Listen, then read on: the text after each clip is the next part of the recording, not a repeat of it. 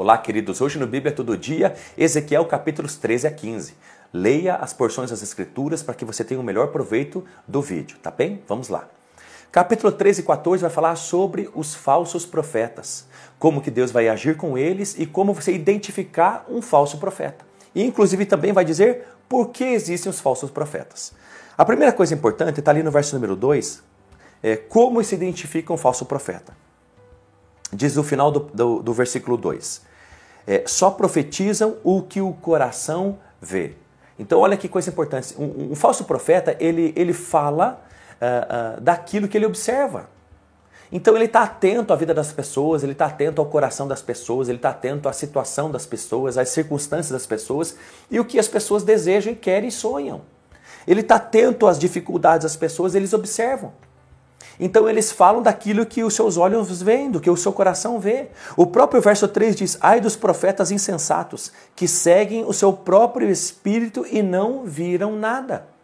Então, o falso profeta, uma característica dele é que ele não fala da parte de Deus ou aquilo que Deus colocou na sua boca, mas ele fala do que o seu coração viu, do que os seus olhos viram, do que o, o, a sua própria capacidade, eh, inteligência, é, é, é, sabe, o, o seu pensar de forma cognitiva, de alguma forma, o leva a ele a dizer isso a alguém. Por isso que Deus diz que, que isso é mentira. Por quê? Porque Deus não colocou essas palavras no coração é, é, desses profetas. Por isso que eles são falsos. Porque eles falam o que observam. Eles são atentos. Eles ficam de olho para poder então se aproximar e chegar de uma, a uma pessoa para falar algo a elas.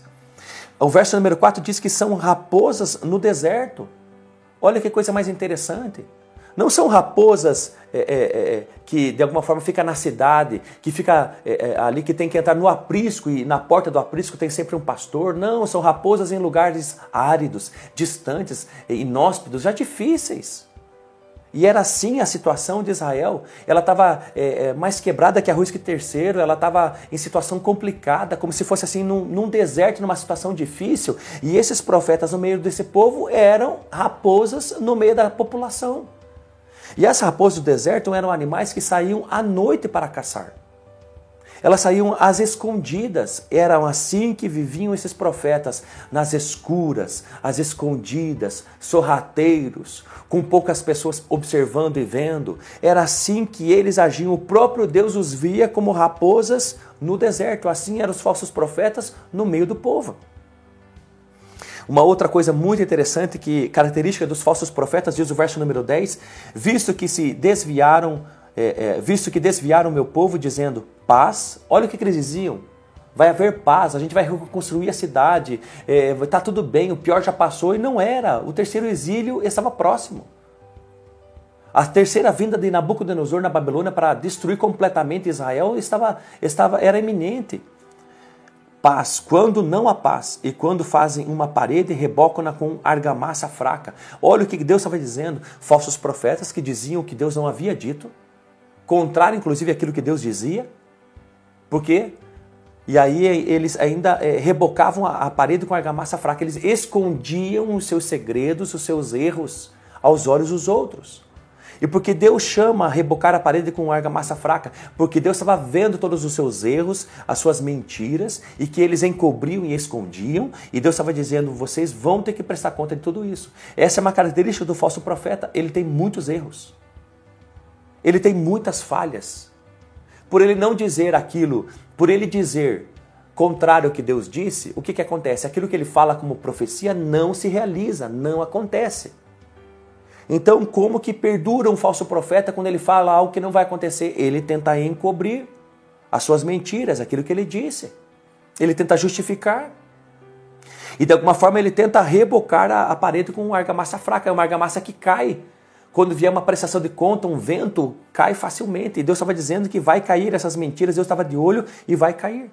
Olha, uma outra coisa espetacular sobre um falso profeta, diz o verso número 18, e diz: Assim diz o Senhor Deus: ai das que costuram pulseiras mágicas no braço e que fazem véus para a cabeça de pessoas de toda a estatura para caçar vidas.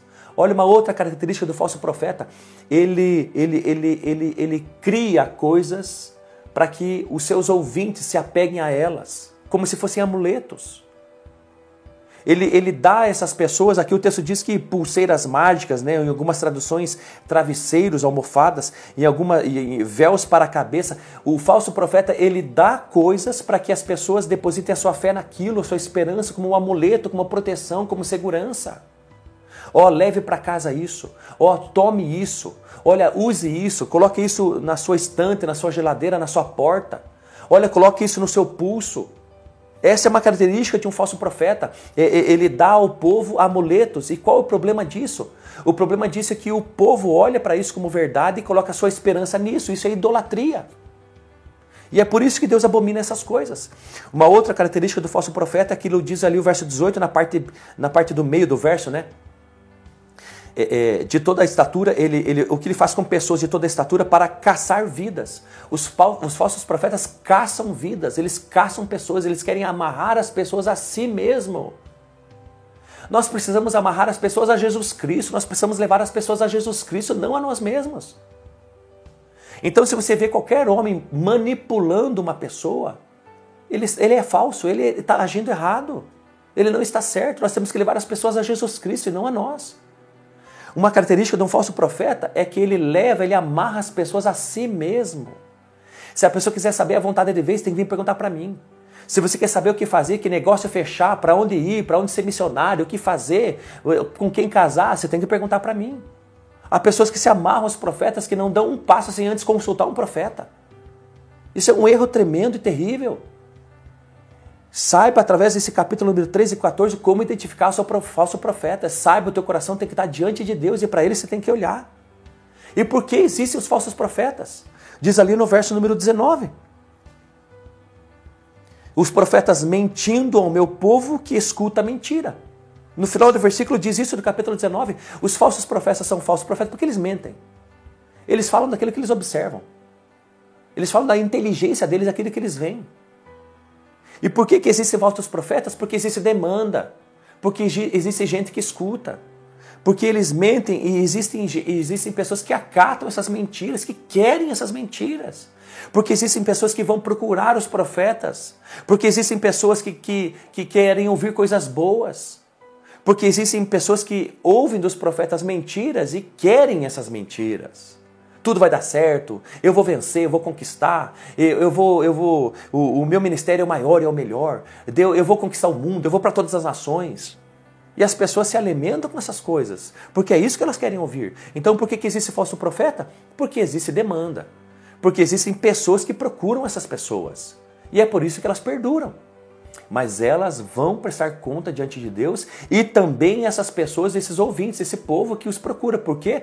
Porque acabam idolatrando esses homens, esses profetas. Porque acabam idolatrando aquilo que também esses profetas dão e dizem a eles. E acabam se afastando de Deus, que é o que diz o capítulo número 14 para que possam reconquistar o coração da casa de Israel, que se distanciou de mim por causa dos seus ídolos. Olha que interessante o que diz o verso número 5 do capítulo número 14. Deus está dizendo aqui que o coração do seu povo se distancia dele e vai através de ídolos, porque a mente do seu povo foi, foi maculada, foi manchada, foi, foi, foi distorcida. Mas Deus vai reconquistar seu povo e vai reconquistar seu coração, sua forma de pensar. E Deus vai destruir os nossos ídolos e a gente vai voltar para Deus com o coração quebrantado e humilhado. Então eu quero te pedir uma coisa baseada no verso número 5 do capítulo número 14. É, como é a sua fé? Como é a sua vida com Deus? Como é que é a sua fé? É, é uma fé, é uma fé real?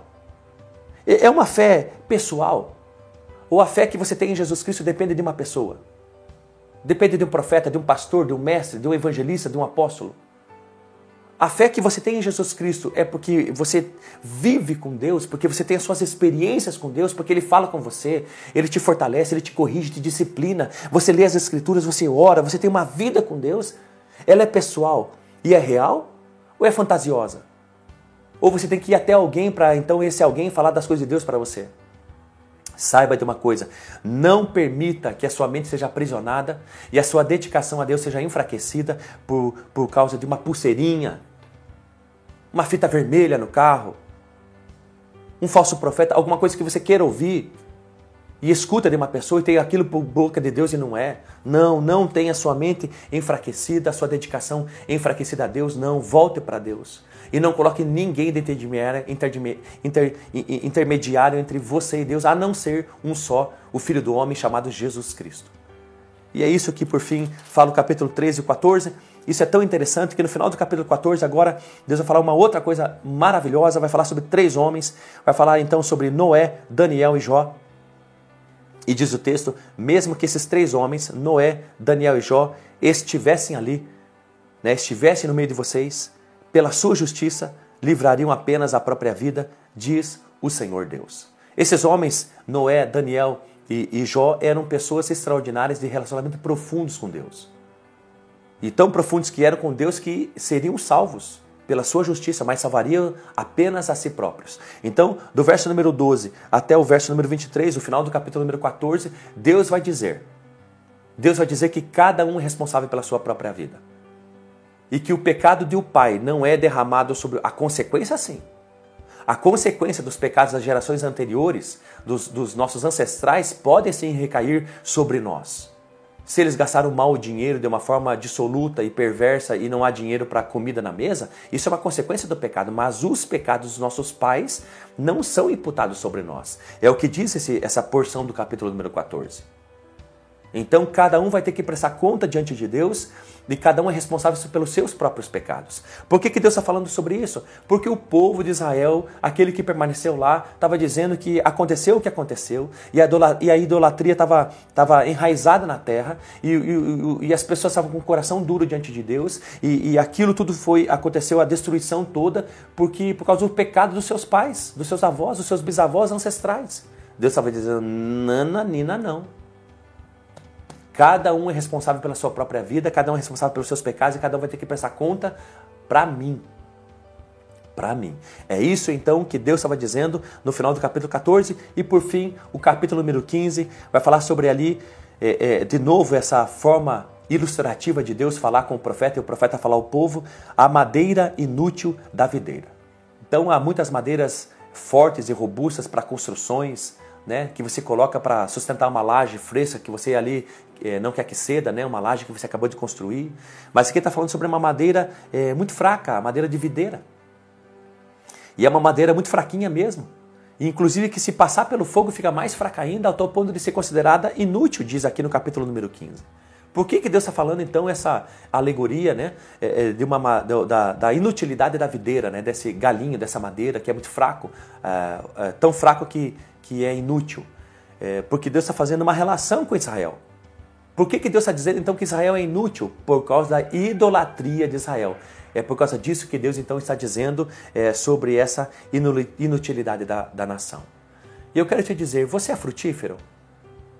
Eu preciso te fazer essa pergunta. Você é frutífero ou é inútil? Você é frutífero? Talvez você tenha dito para mim, olha, é, Nel, pastor, eu sou, eu sou de caráter, eu sou reto, íntegro, temente a Deus, eu sou, eu sou, eu sou justo na terra. Mas sabe de uma coisa? Além de ter um bom caráter, de ser íntegro e correto, você precisa ser frutífero. Então frutifique em nome de Jesus Cristo, trabalhe para Deus, em nome de Jesus Cristo, não seja inútil. E não permita que, que a tua própria vontade, ou que a idolatria, ou do que qualquer coisa te impeça, inclusive o cônjuge, de ser infrutífero. Mas produza para Deus, porque Deus tem um propósito com a tua vida. Ele te deu vida. Ele te fez nascer e crescer para produzir. E esse é o propósito de Deus para com cada um dessa terra. Deus te abençoe muito.